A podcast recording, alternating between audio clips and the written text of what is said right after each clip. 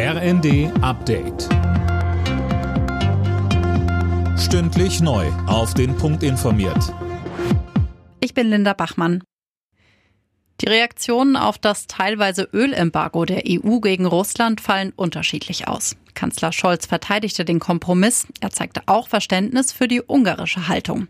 Anders sieht das Außenministerin Baerbock. Sie sagte in der ARD, ohne Frage verstehe ich die Haltung, die Ungarn hier gezeigt hat, ganz und gar nicht. Deswegen war es umso wichtiger, dass jetzt andere Länder wie zum Beispiel Deutschland oder auch Polen deutlich gemacht haben, wir werden auch mit Blick auf Öl in Pipelines natürlich dieses Öl nicht weiter importieren, denn die Geschlossenheit nach wie vor, das ist unsere große Stärke.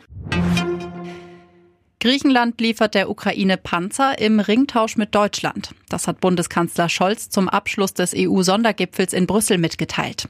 Das Ganze solle ähnlich wie schon zuvor bei einem Ringtausch mit Tschechien über die Bühne gehen, so Scholz. Ich habe jetzt mit dem griechischen Ministerpräsidenten festgelegt, dass wir das Gleiche machen wollen im Hinblick auf Griechenland die über solches Gerät verfügen und werden ihm dafür deutsche Schützenpanzer zur Verfügung stellen.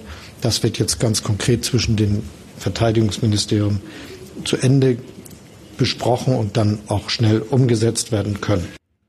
Einen konkreten Zeitplan nannte Scholz nicht. Die steigenden Preise machen vielen Menschen weiter enorm zu schaffen. Bundesarbeitsminister Heil verteidigt deshalb noch einmal sein geplantes Klimageld zur Entlastung.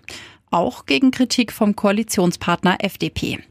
Er sei im Koalitionsvertrag verankert, anders als eine Steuersenkung für Wohlhabende, so der SPD-Politiker. Und zum Tennis. Da ist Alexander Zverev ins Halbfinale der French Open eingezogen. Er gewann gegen einen der Top-Favoriten, den Spanier Carlos Alcaraz.